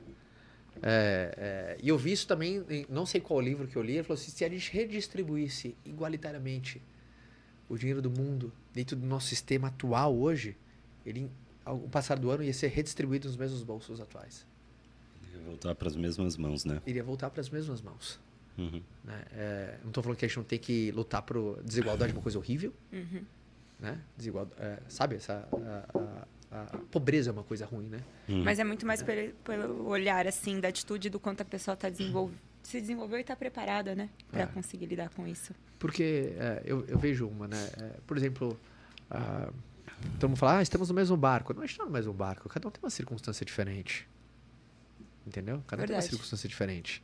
Agora, eu, eu não curto muito quando, quando a, a, a sociedade, por exemplo, não gosta de falar algumas coisas que precisam ser faladas. Por exemplo, tem gente que fala, não se compare com ninguém. Possível, né? Legal, é, comercialmente é um negócio bonito de falar. Não se compara com ninguém. Mas aí tu sai daí vai fazer uma prova. E aí você vai, você vai para entrevista de trabalho. Ou você vai, então o mundo é regido pela comparação. Aí você tá na gôndola do mercado, você pega um, pega outro. Aí se você olha rótulo, aí você faz isso. Então, pequenas ações que o mundo ele é regido pela comparação. É. Então você tem que aprender assim, tira o melhor. Pra, eu, eu sou de uma filosofia que a melhor maneira de colaborar é competindo. Você se desafia e desafia o outro, né? Eu sou, eu sou da filosofia a- que a, a melhor régua. maneira de a, gente, de a gente colaborar, Dom, é você competindo comigo, cara. Legal. Entendeu? O Dom funciona assim também. A gente melhor fez aqui eu- uma, eu- eu sou- uma meta pra sexta. Caio, o jeito que eu funciono, a melhor maneira de eu colaborar é competindo. Agora, o que, que é competição pra mim? Tem a segunda coisa. É o acordo coletivo que todo mundo vai dar o máximo. Isso. Tipo, vamos treinar junto? Vamos, você promete dar o máximo? Vou eu também. Então vamos embora, velho. O treino vai ser animal, vai ser muito melhor do que se eu fizesse sozinho. Eu já sei, que eu já ganhei.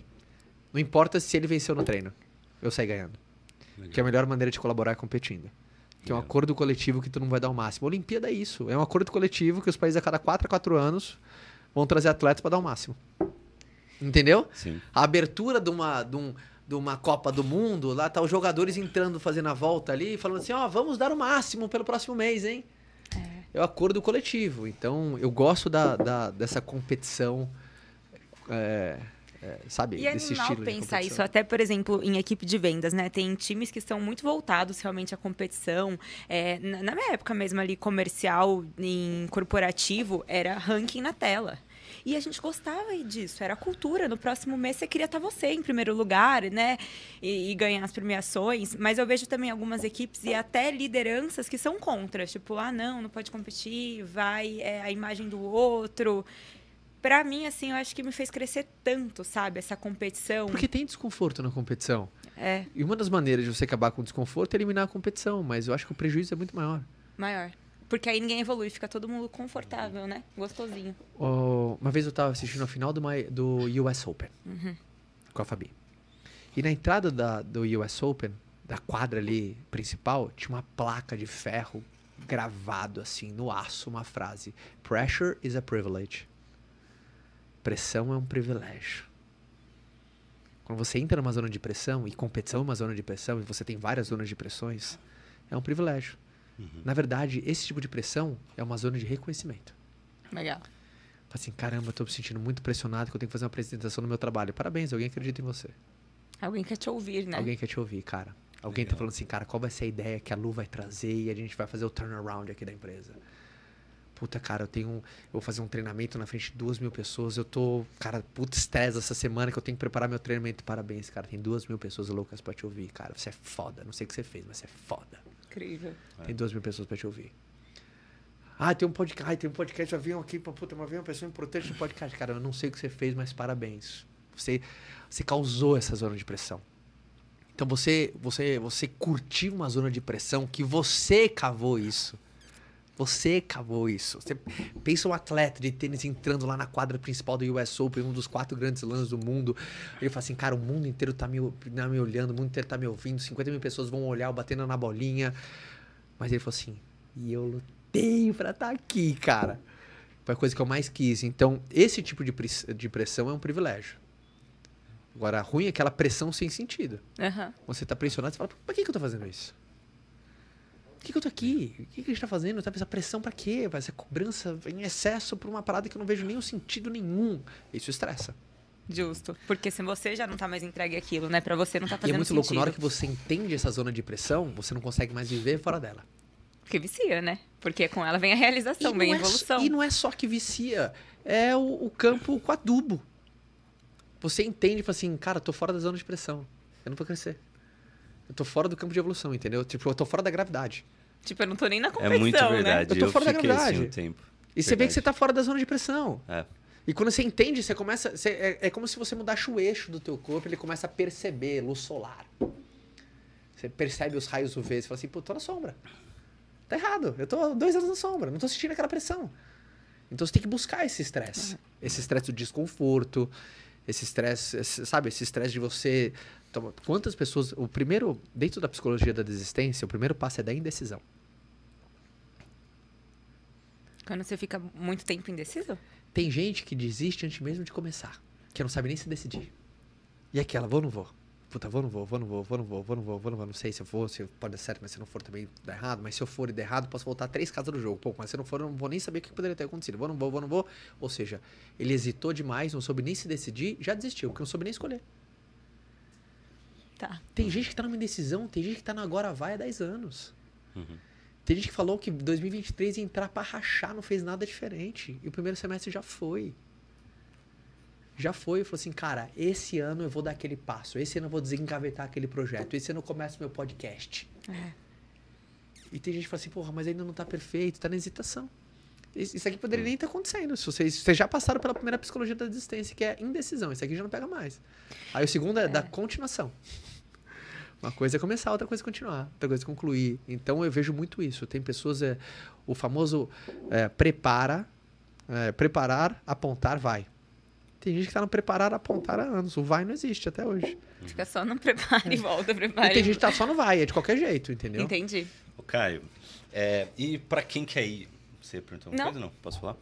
É, e para quem quer ir? né? Para quem quer, quer fazer acontecer, para quem quer construir, quer crescer, quer ter grandes resultados ou melhores resultados do que tem hoje. Uh, e lembrei de mais uma passagem okay. para a gente começar essa aqui. Rapaz, e essa foi essa foi pesada também. Mais uma vez estava lá eu pedindo dica, né? Pedindo orientação, como é que eu faço isso, como é que eu faço aquilo. Nada mudou, né? Continuamos aqui, né? Mas tá, tá o, o, o, Dom tem, antes de você contar essa história, ele tem um, essa habilidade dele que as pessoas falam assim, nossa, esse cara pergunta, hein, cara? Você fala assim, é, é. não tem coisa pior do que você não saber ficar quieto. Entendi. Você tá sendo burro duas vezes. Entendeu? Por exemplo. É bom porque muita gente não entendeu, o Caio vai explicar. Por exemplo, uh, se eu digo uma coisa hum. e você não sabe. Ah, entendi. E você não pergunta, tá. você errou duas vezes. Tá. E a gente é sabe? é constrangido nisso, assim, desde a escola, né? Porque quem levanta a mão é o que é vaiado, né? Ah, mas eu pergunto. Eu, eu adoro Isso falar. é muito o legal. O Cortella tem uma expressão que ele fala que não sei é uma das, das maiores demonstrações de inteligência. Porque quando você fala não sei, é um convite para saber. Uau. Né? Uhum. Quando você fala assim, você já viu aquilo ali? Não, não sei o que é. É. Naturalmente você já vai ser mais inteligente. Incrível. Então é. é não, e a gente na, né, nesse novo mundo que eu entrei agora, porque vindo das vendas diretas, aí de repente eu caio no mundo que o pessoal tá falando do CAC, do LTV e do EBITDA e, e tal. Excel, que ele nunca tinha e eu, e eu calma, calma, o que, que é EBITDA mesmo? Como é que calcula isso? Ah, tá. Mas calma, o CAC é o que mesmo? Tá, né, eu, eu paro tudo, porque senão né, passa despercebido, você não pergunta, enfim. É, eu sempre tive essa, essa curiosidade. Mas um mérito, assim, né, rapidinho, poxa, em cinco meses a gente até veio pra cá falando sobre isso, né? Em cinco meses, sim, a gente fundou o Made in Brasil, criou a marca, e eu falei, amor, você passou por financeiro, logística, desenvolvimento de produto. Hoje em dia ele fica discutindo formulação. Eu falei, cara, você aprendeu tanta coisa em cinco meses. E foi assim, né? Perguntando foi. muito. O, ve o vendedor, dentro do canal de venda direta, você fica um canhão comercial. Sabe, cada cantinho da zona comercial, da prospecção, do follow-up e tal, e da, da, liderança, do engajamento, e da motivação, e do recrutamento, da retenção, você sabe tudo. Uhum. Para mim, o que eu, o que eu acredito, eu acredito que o, o vendedor, ele, a, a, a, o DNA dele é o mais próximo do empreendedor. É a molécula mais parecida. É. É a molécula mais parecida, cara, com do, o com do empreendedor é o do vendedor. Na verdade, todo empreendedor ele flerta com o empreendedorismo muito. Ele flerta demais. Só que são outras competências. O Sim. empreendedor tem competências a mais. Uhum. Né? Tem competência de gestão, é. tem outras competências. Uhum. Mas quando o empreendedor tem um skill comercial muito forte, é 80% do caminho, entendeu? Total. Então, a molécula é muito parecida. Então, por isso que é muito natural alguém, um canhão de vendas, depois querer alçar voos maiores, assim, Empreender. sabe? Uhum. É, muito, é muito natural. É... E nessa conversa, eu, eu mais uma vez, né, perguntando várias coisas. Essa, dessa vez você virou para mim e você falou assim: Dom, quando é que você vai parar de se contentar com migalha? Aí eu falei: caramba, tô me contentando com migalha? Tipo, é, e de fato tava, né? E sempre dá pra gente estar tá fazendo mais, sempre dá pra gente estar tá fazendo melhor. É, agora, naquele momento, por mais que eu não estivesse dando talvez o meu melhor, é, eu não estava consciente disso. E claro que a provocação foi boa nesse sentido.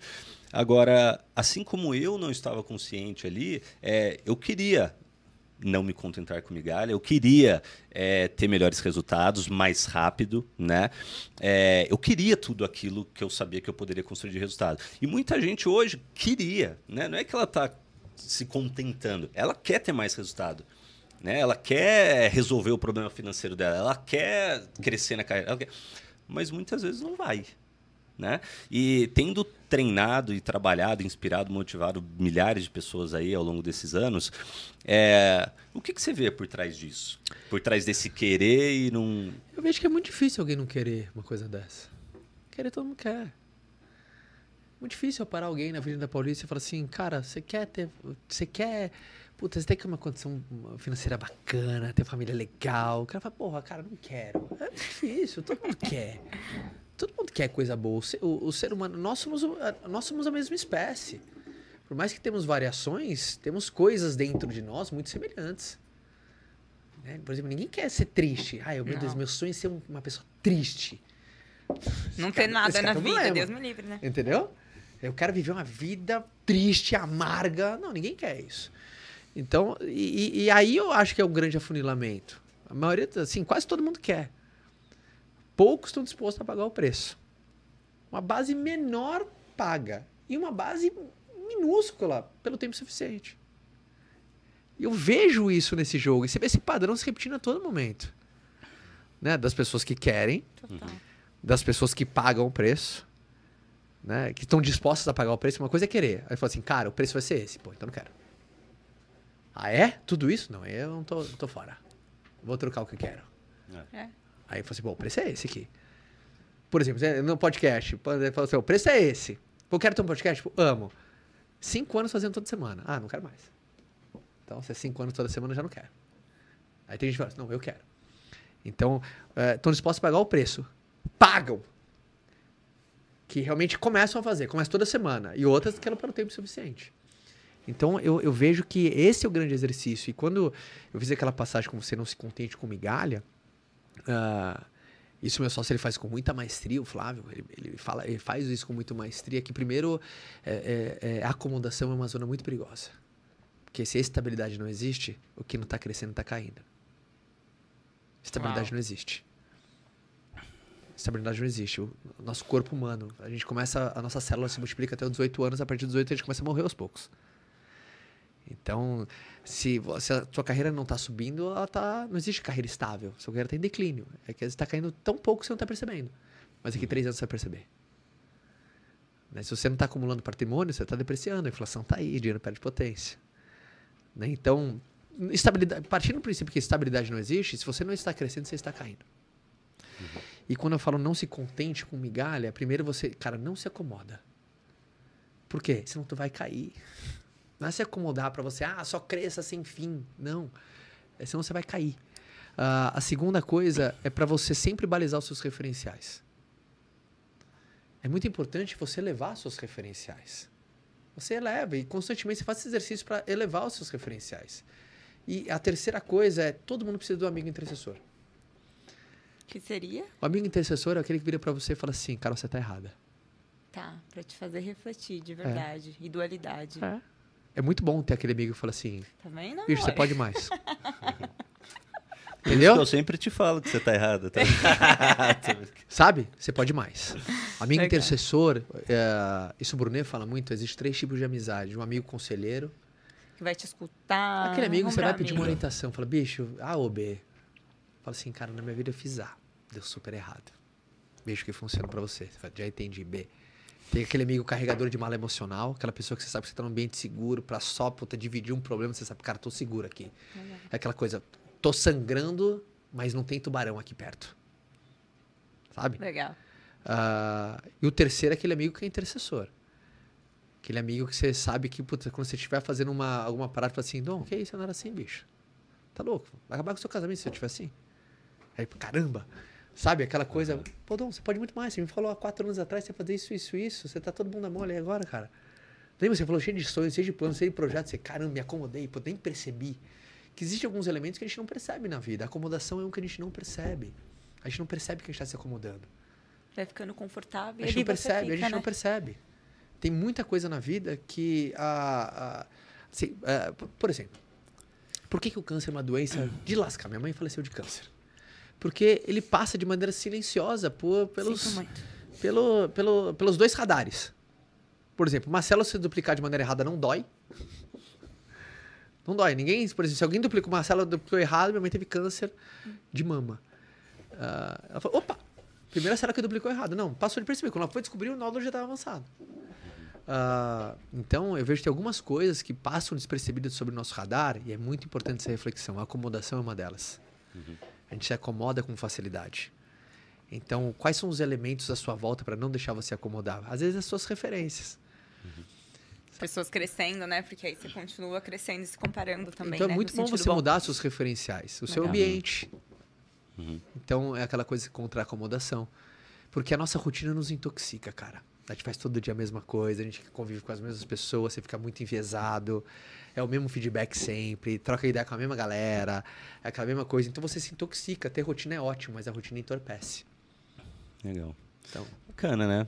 E eu acho que eu tenho esse amigo na, na, na Carol, porque no, nosso relacionamento é bem muito, prático, muito né? marido e mulher, às vezes faz as três é. funções. Por exemplo, a Fabi é minha é. conselheira, minha carregadora de mala é. emocional e minha intercessora. É. Legal. Ela é os três numa só. E eu, eu, eu, até brinquei porque hoje mesmo de manhã a gente estava conversando sobre negócios, sobre a marca. E aí uma opinião minha totalmente diferente da dele, que eu estava tentando é, mostrar. E aí ele, não, amor. Aí eu falei, mas amor, é minha opinião, deixa eu te falar a minha opinião. E aí você ah, pensa sobre, e aí a gente vai, né? E é bom porque faz refletir. É. Antes de vir para cá, a gente chegou em um consenso, né? Chegamos. ô, ô, gatinha, é tem alguma coisa que você. Tem assim, tem eu três acho... coisas que eu ainda tá. quero perguntar.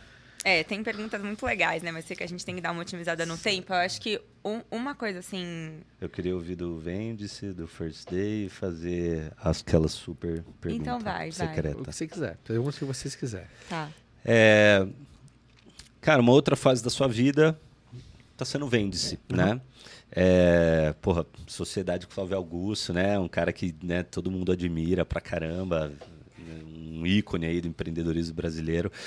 É, como, como que está sendo essa fase? O que, que você é, tem encontrado de, de desafio? O que, que você já conquistou né, nessa nova jornada? Está ah, sendo muito legal. Ah, o Flávio é um cara que eu tenho conexão com ele há bastante tempo. Uh, nossas histórias uh, a gente fala a mesma língua, a gente, a gente, a gente brinca, a gente, a gente é cachorro vira-lata, né? Uhum. Eu fui recrutado para vir na direto, tinha 20 anos de idade, ele foi ser vendedor de curso de inglês, foi recrutado para ser um vendedor de curso de inglês e tinha 18. Uhum. Então E a escola aposta é a rua, né? É, então a gente fala, a gente é da Street University. Então as nossas piadas, a linguagem, a gente tem cabeça de vendedor, né? Os dois têm cabeça de vendedor, então é uma cultura muito similar. Então isso é muito bom, tem esse fit cultural muito bom. Ah, então é uma, é uma troca muito legal, né? Obviamente é um cara que ele tá à frente, a capacidade dele de visão, de, de enxergar 3, 4, 5 passos na tua frente, você entende porque que ele é bi, né? Uau. Então você entende que essa capacidade de visão, de antecipar movimentos, de já telegrafar, ele já tá fazendo um passo, já pensando no cesto lá da frente. Sabe o jogo de xadrez?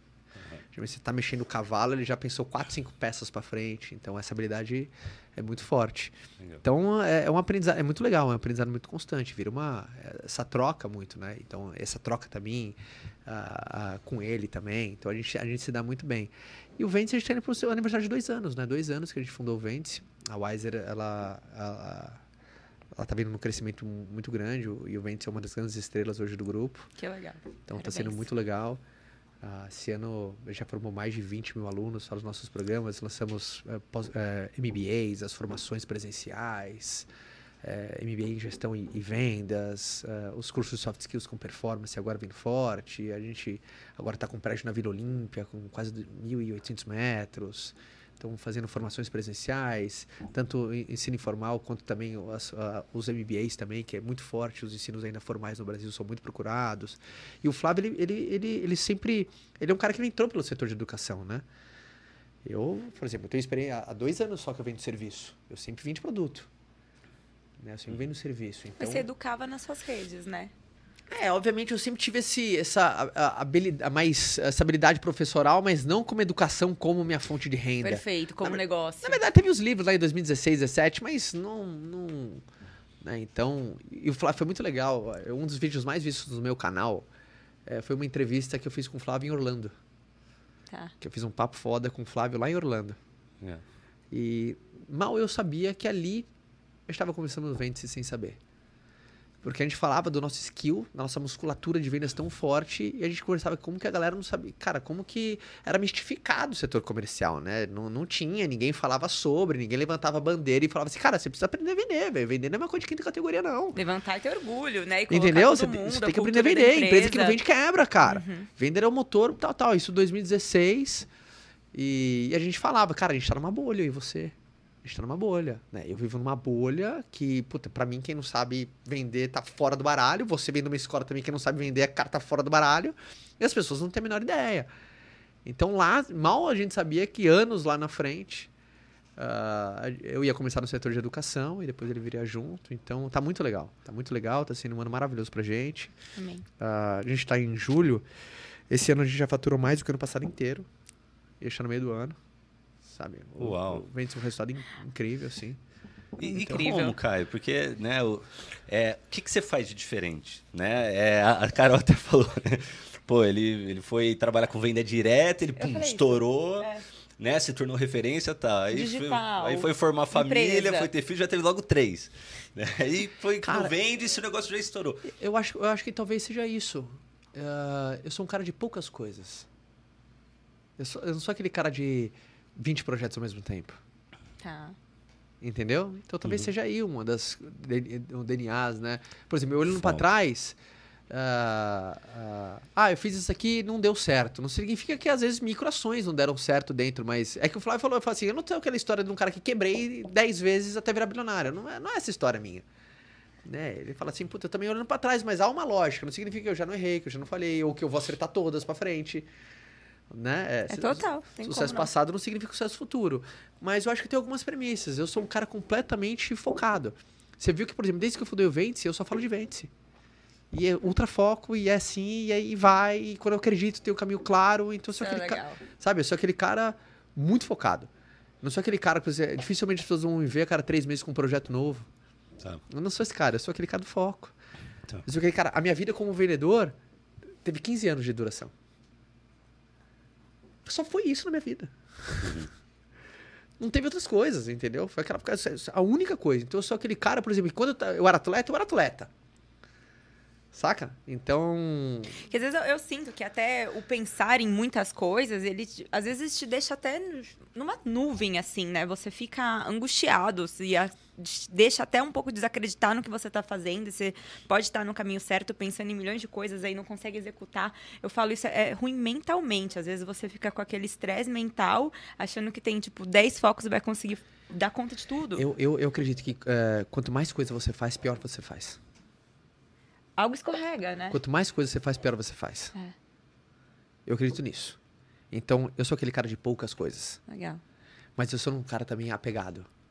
Porque você tem que saber também a hora de, a hora de largar. Tá. Quando a gente largar, persistência não tem nada a ver com teimosia, entendeu? Eu sou aquele cara porque ah, eu acho que esse é o grande ponto que todo mundo precisa entender, cara, da diferença de persistência e teimosia. Eu sou inflexível com o meu destino, mas flexível com o caminho. Eu sou inflexível com o que eu quero, o que eu quero, eu quero. Sabe? Eu tenho minha visão de futuro, minha visão, minha, minha missão, minha, minha meta é aqui. Agora, às vezes, eu tenho que ser flexível com como que eu vou chegar aqui. Uhum. Talvez não seja com esse produto, seja com esse aqui, ó. É. Entendeu? Então, essa flexibilidade na maneira, inflexibilidade com destino, é o que faz você, primeiro você sobreviver no mercado. O mercado é muito dinâmico. Profissionalmente falando, o mercado muda, a vida muda, tem que mudar, entendeu? Ciclos, timing, isso aqui é importante. Total. Isso aqui é muito importante. Então, eu sou, eu sou o cara que eu sou persistente, não sou teimoso, mas eu sou o cara de poucas coisas. Né? Eu sou o cara, não sou aquele cara de 20 projetos simultâneos ao mesmo tempo. Eu não sou esse cara. Eu, eu nem tenho competência, talvez, para tocar tantas coisas ao mesmo tempo. Eu sou aquele cara de. Eu sou triatlo, entendeu? No máximo três esportes. Justo. Nado, pedalo e corro. Eu sou amém. Eu não sou todos os esportes ao mesmo tempo. Eu conheço pessoas que têm 20, 30 frentes diferentes. Eu não consigo ser assim. É. Sabe? E não quer dizer que é errado, né? Tem gente que consegue operar bem, né? No- É, muito do seu estilo. Eu sou, eu, eu sou da premissa que quanto mais coisa eu faço, pior eu faço. É. Mas não, legal você, você ter falado isso, né? Pra gente, né, gatinha? Toda hora aparece oportunidade, a gente fala, hum, será? Né? Mas como é que encaixa isso, né? A gente- nem tudo que a gente já, já tá fazendo, um monte de coisa na mesa. E eu sou E- muito bom nisso, cara. Eu sou muito bom. não. Você chega assim, Caião, tem uma parada e fala assim, fala assim, cara, obrigado, mas eu tô muito focado, bicho. e às vezes o que você tem aparentemente é melhor do que eu tenho. Aham. Só que você tá comprado com o seu. eu tô comprado realizar. com o meu, cara. Eu tô comprado com o meu, com o meu, com o meu, com o meu, com o meu. Uhum.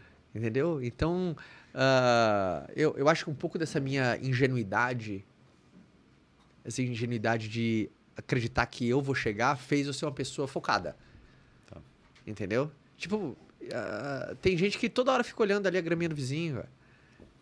É. Como é que tá aí? Como é que tá aqui? Aqui, ali, fica tal, tal, tal, tal. Bicho, foca no teu. Uhum.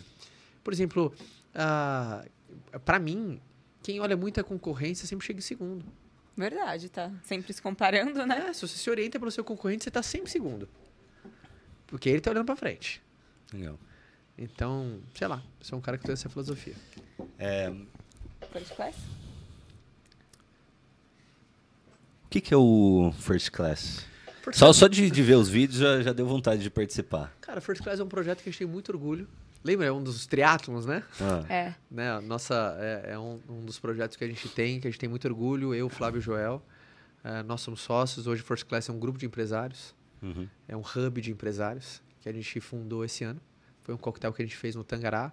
Legal. E a gente promove experiências, encontro, troca entre os sócios, acesso. É um grupo de, ah, de empresários que junto faturam 35 bilhões e empregam mais de 220 mil colaboradores.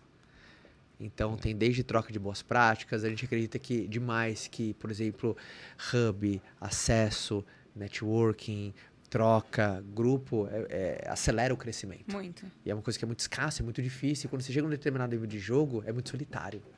É difícil até fazer amigo. Entende? Uhum. Entendo. Então é, é a mesma coisa. é- atleta de Na verdade, elite você é de- é- desfaz é de... de- amigos e depois você não consegue é, fazer, você, vê, né? você vê muito isso. Eu vejo que o empresário é muito similar a um atleta de alta É. performance, entendeu? Você vê que, por exemplo, os atletas eles são amigos entre si porque só ele entende o mundo do outro, entendeu? Uhum. E a renúncia, o outro entende a renúncia, entende o estilo de vida, entende que sete horas tem que estar dormindo, cara. Que amanhã tem treino, entendeu? E você tem que, você tem que me ajudar, você não tem que me atrapalhar, entendeu? Total.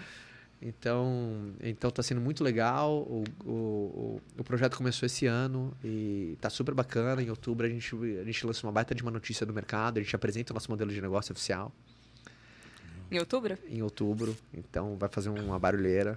Animal. E, e a gente tá muito feliz porque eu aprendo muito, assim, vira uma esponja. Tanta gente fera, cara. Tem tanta gente fera. Tem muitas pessoas muito maiores do que eu. Então, isso, Legal. essa troca, né? Então, isso é muito legal. É, última pergunta, Caião. Aliás, antes da última pergunta, é, você usa suplemento? Eu gosto muito, cara. Eu sou um Quais- cara muito adepto, assim, à alimentação saudável, assim, sabe? Eu acho que suplementos, meu, eu sou, sempre, sempre usei. Quais suplementos que, assim, Hoje, hum, você nunca deixa de tomar? cara, que eu nunca deixo, ah, whey. Sou um cara Whey. muito fã de whey. Eu sou é, muito fã de, de vitamina no geral, Tá. sabe? Tá sempre suplementando vitaminas. Respondo. Ainda mais na correria de São Paulo, às vezes você não sabe, você não. Por mais que sou um cara que eu, eu, eu prezo comer bem. Mas, por exemplo, não tem alguém em São Paulo, por exemplo, que eu conheço que tenha falta de vitamina D, né? Porque a gente não toma sol. Então, enfim, eu sempre sou um cara que. Eu, eu, eu sou aquele cara que eu sou adepto que a, a, a ciência, a tecnologia vem para fazer a nossa vida mais fácil e melhor. Legal. Por isso que eu sempre fui um cara que sempre suplementei, sempre passei em nutricionista, sempre, sempre curti. Legal. Sou aquele que eu faço exame de sangue a cada seis Justo, meses. bom. Mas tem o pilar da saúde, né? Pilar, eu adoro, muito, velho. né? Tem gente que tem morre de medo de fazer exame. Aí tipo, puta, vou descobrir uma doencinha aqui, vou ficar Nossa. triste. Não, Fala, Pô, cara. deixa eu descobrir logo Ah, pra eu eu, resolver eu aqui, faço, né? mas eu não gosto não, viu? Eu tenho uma... Eu tenho, É? eu tenho- porque eu sou prático. Verdade. Você Vou entendeu? Aham. Ah, mas você tem alguma coisa descalibrada? Eu prefiro saber agora, eu resolvo mais rápido. Justo, Entendeu? justo. Creatina você toma ou não? Tomo também, gosto, acho um suplemento muito legal. Legal. Meu médico, ele adora creatina, cara. É. É. É, aliás, já, já até utilizei alguns vídeos dele para divulgar e Ele, falar ele da, da curte, velho. importância. Ele é. curte pra caramba. É, a gente criou a Denavita, né, cara, com, com o objetivo de tornar a suplementação acessível para o maior número de pessoas. Legal, boa proposta. Dom, você tem o melhor suplemento do mercado? Não, não tenho. O meu suplemento ele é good enough, bom o suficiente e acessível. Né? Sabe aquele produto que você olha, você pergunta o preço, você fala, não, não é possível que é barato desse jeito. É o, o trabalho que a gente está fazendo aqui com a, com a Denavita. A gente começou com a linha de vitaminas, né? Então, desde ômega 3, coenzima Q10, é, laranja moro, né? Que a gente é um dos que a gente mais vende, best-seller hoje, produto que ajuda no emagrecimento, espirulina, que dá mais energia. Verdade. E aí a gente expandiu para creatina. A gente acabou de lançar creatina, glutamina. Ah, vamos ter até o final do mês a linha de whey também. Né? É um super coffee que a gente adora, né? A É. gente gosta muito de tomar, e, só que a gente toma super coffee, a gente falou, pô, a gente tem que ter o nosso, né? E vai ter no, no portfólio em breve também, pré-treino, enfim. É, depois você põe, por favor, a, a imagem aqui para quem quiser conhecer um pouco mais da linha, né? Tem o QR Code aqui na tela, o site www.denavita.com.br. Ah, tenho certeza que você vai não só encontrar produtos de qualidade, mas produtos acessíveis, né? Que vão caber no, no seu bolso. E vou deixar, aliás, já de presente uma creatininha aqui pro Pô, pra nosso mim? amigo Que Caio. isso, já ganhei um lançamento, hein? É, que isso, o pote tá bonito, hein? Tá bonito, 100% pura essa aí, tá? Boa. E depois se quiser levar alguma coisa pra patroa também, Boa. Fabi, eu sei que ela é do esporte também, né? Tá sempre na, na pancadaria ali, então, enfim, tem que Obrigado, obrigado. suplementar. É, Caio, última pergunta. Imagina, eu fiz essa pergunta pro Marcelo Toledo. E foi Aquele- muito legal, vai foi ser muito legal, com o Caio. É, aquele cara que é mentor do G4 também, trabalhou com o Nubank, enfim. Ah, imagina que você ficou brother do Elon Musk e vocês organizaram uma viagem para Marte. Tá começando ali o projeto Ah. dele de colonização de Marte e tal. É, e você vai ter que ir com ele. Só que você vai ter que levar todo o seu dinheiro, cara. Todo o seu dinheiro, você vai- investir lá junto com ele. É, e você vai ficar ali por, por vários anos e você não vai poder levar sua família. Só que você vai levar seu dinheiro Tá. tá? É, nesse período, o Fabi não vai poder trabalhar. Só que, felizmente, você tem ótimos amigos que vão cuidar da sua família. Tá. Agora, é, Os a negócios, saúde né? financeira da sua família, a qualidade de vida da, da sua família, depende do sucesso profissional de Dom e Carol. e você tem, cara, só alguns poucos minutos para dar os melhores conselhos que você pode dar, os melhores insights que você pode dar, porque tem muita coisa em jogo, Tá. tá? Valendo. Vocês vão tocar, tipo, vocês vão assumir o Ventes, vocês vão assumir o Office, o Performance, o First Class, vocês vão Tudo. assumir tudo isso. Tudo com a Vão gente. trabalhar na Wiser com a gente, é isso. Tudo com a gente. Vão assumir o WhatsApp, vai vender curso de inglês, é isso que eu tô entendendo? É tipo isso. Vamos tocar tudo. Tudo, tudo. Agora que eu entendi, eu tô no foguete, o meu dinheiro. É, isso, eu não deixei nada pra Fabi. Nada. Primeiro eu tenho que falar, cara, a minha trabalhar. mulher é cara. Primeiro eu tenho que avisar vocês que a minha mulher é cara. Tá? Vocês têm que estar preparado. Cara, e quanto tempo a gente tem? Ah, cinco minutos. Cinco minutos? É. Ah,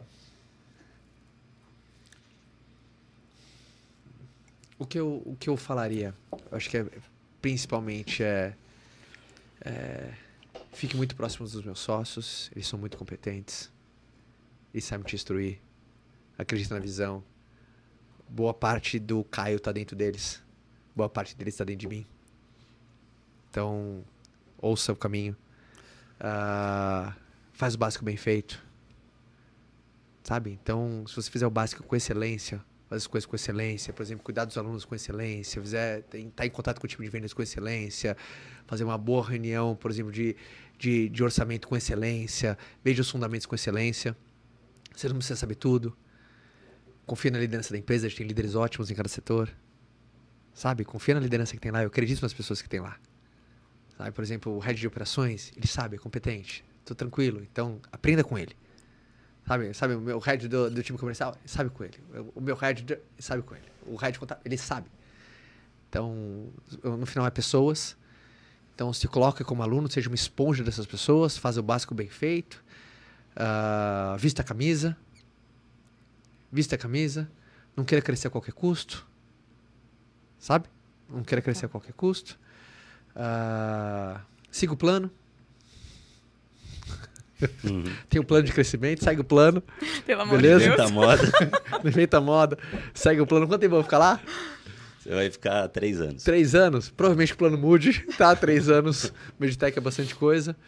Ah, e eu falo assim, deposite a mesma paixão que eu deposito, cara. Deposita a mesma paixão, deposita o mesmo empenho. Acho que quando tiver dúvida, ouve o podcast aqui de novo. Legal. Se tiver com Caio, como Caio faria, lê meu livro. Entendeu? Vê os podcasts lá de trás. Que a gente vai estar se trocando ideia. Talvez eu não falaria nada diferente do que eu já falei até o dia de hoje. E manda foto dos meus filhos. tá? E vai mandando foto dos meus filhos. Caralho, Seria isso. animal. Seria isso. Ótimo. Incrível, Tá? Caio.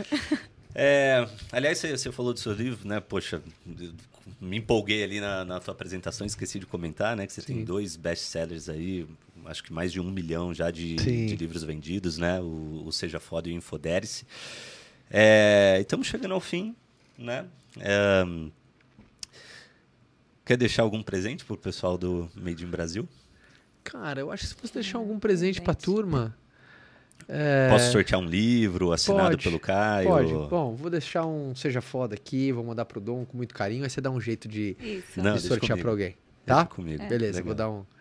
Vou dar um. um E acho que o maior presente também é as pessoas voltarem aqui nesse podcast, que tá cheio de, de Não, foi ensinamentos, muito bom, de grande cara. contribuição. diferente, foi foi legal. profundo. Foi muito legal. Obrigada, Caio. Imagina. De verdade. Eu que agradeço. Legal. chame mais. Vou chamar. Tá? Chame mais. Eu sou bom de follow-up. É, muito. Apre- Aprendeu certinho. Vendedor brutal. Ele nunca termina uma reunião sem agendar a próxima. É, É, isso aqui é brutal. Tá vendo, gente? Pessoal Não de- desista, dá certo, né? Isso aí. Pessoal de casa, espero que tenham gostado, espero que tenha feito sentido, né? É, estuda esse podcast aqui, ah, anota e se organiza para colocar em prática, né? Ah, Caio fez muita diferença né, na, na minha trajetória, em tudo que eu fiz também, em tudo que eu, que eu conquistei, na pessoa que eu me tornei. Então, é, é um mentor que vale a pena você ter. Né? É um cara que vale a pena assim, você ler os livros, acompanhar os conteúdos, fazer os cursos, né? Ah, com certeza vamos fazer, né, gatinha? Vamos fazer o Vamos Vende. trabalhar muito pra estar no first class. É, É, né? for, é First Tem que Day. tá- First day, é. First Tem que, day. tá, tem que estar lá junto com a gente, no First Class também. Tem que É. estar lá, tem que estar com a gente. Coloca como meta. Faço questão, Animal. faço questão. E ah, coloque em prática. Né? Coloque em prática tudo que vocês uh, aprenderam aqui, que se ajudar vocês metade do que me ajudou, tenho certeza que vocês vão ficar muito felizes com o resultado. E vejo vocês semana que vem no próximo episódio. Bom demais, galera. Obrigada mais uma vez. Obrigado, Caio. Eu que agradeço. Vocês, Caio Carneiro. Beijo, beijo. Valeu, valeu, valeu.